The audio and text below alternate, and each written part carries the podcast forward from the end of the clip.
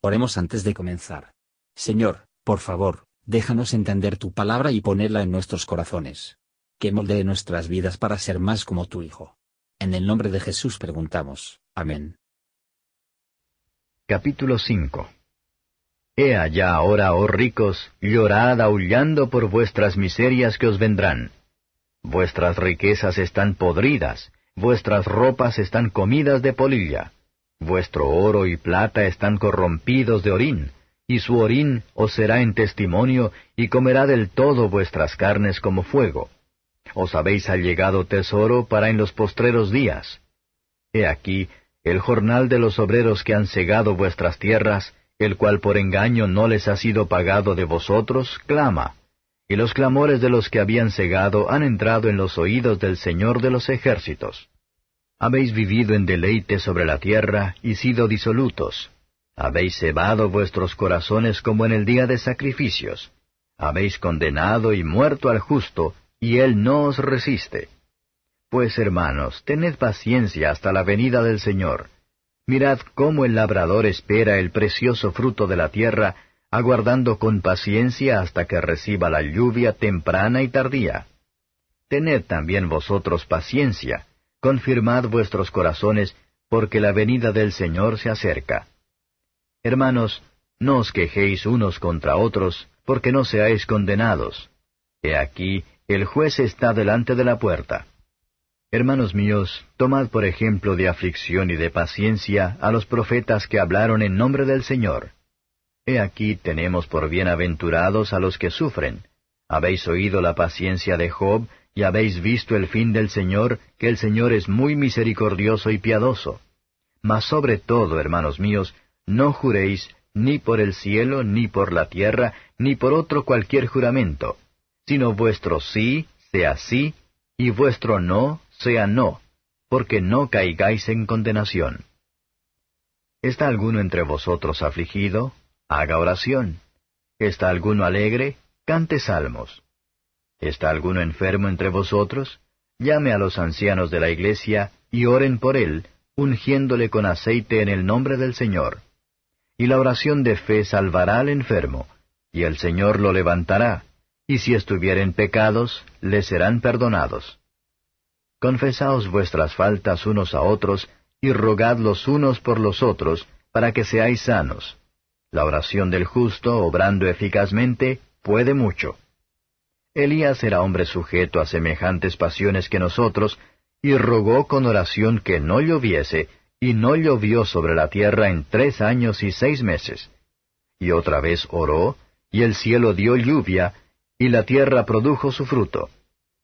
Hermanos, si alguno de entre vosotros ha errado de la verdad, y alguno le convirtiere, sepa que el que hubiere hecho convertir al pecador del error de su camino, salvará un alma de muerte y cubrirá multitud de pecados.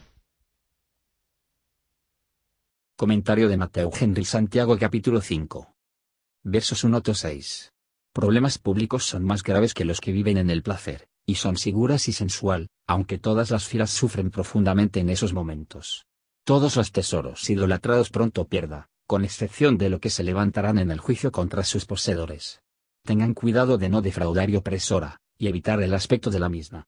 Dios no lo quiera que utilicemos placeres lícitos, sino para vivir en el placer, en especial placer pecaminoso, es un pecado que provoca. Es nada malo para que la gente no aptos para ellos ocupándose de las preocupaciones de sus almas, complaciendo los apetitos del cuerpo. Él solo puede ser condenado y muerto, pero cuando tales sufren por opresores, esto está marcado por Dios. Por encima de todos sus otros crímenes, los judíos había condenado y crucificado al justo que había venido entre ellos, incluso a Jesucristo el justo, Versos 7 a 11. Lo que espera una cosecha de maíz considere, y no va a esperar por una corona de gloria. Si usted debe ser llamado a esperar más tiempo que el labrador, ¿no hay algo más la pena esperar? En todos los sentidos de la venida del Señor se hubo acercado, y todas las pérdidas de su pueblo, las dificultades y sufrimientos, se reembolsaría.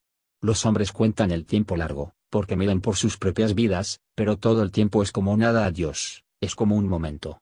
Para las criaturas de corta duración de unos años parecen una edad, pero la escritura, que mide todas las cosas con la existencia de Dios, reconoce miles de años, pero tantos días. Dios trajo sobre las cosas en el caso de Job, por lo que tan claramente para demostrar que Él es muy misericordioso y compasivo.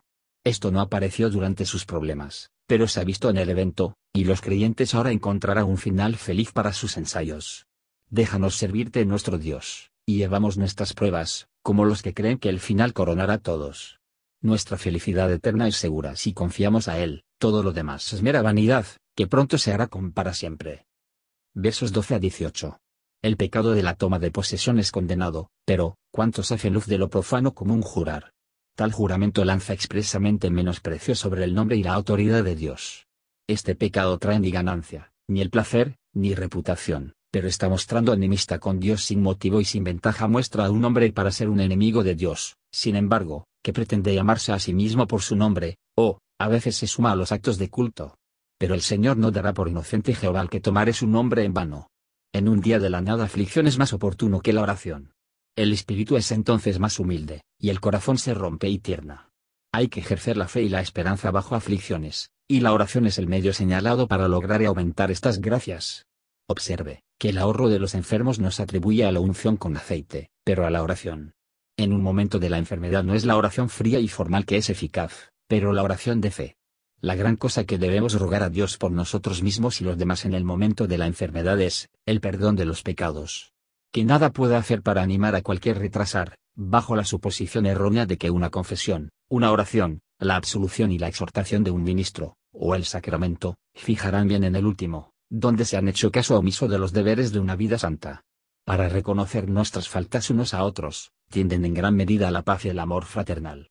Y cuando una persona justa, un verdadero creyente, justificados en Cristo, y por su gracia para caminar delante de Dios en la santa obediencia, presenta una oración eficaz, obró en su corazón por el poder del Espíritu Santo, elevando afectos santos y creyendo expectativas y por lo que lleva rogando las promesas de Dios a su merced siento, que puede mucho. El poder de la oración se prueba de la historia de Elías. En la oración, no hay que mirar hacia el mérito del hombre, sino a la gracia de Dios. No es suficiente con decir una oración, pero debemos orar en oración. Los pensamientos deben ser fijos, deseos deben ser firme y ardiente, y gracias ejercidos. Esta instancia del poder de la oración, anima a cada cristiano a ser fervientes en la oración. Dios nunca le dice a cualquiera de la descendencia de Jacob, me busca en vano. Donde puede que no haya mucho de milagro de Dios en contestar nuestras oraciones, pero puede ser como mucho de la gracia. Versos 19 y 20.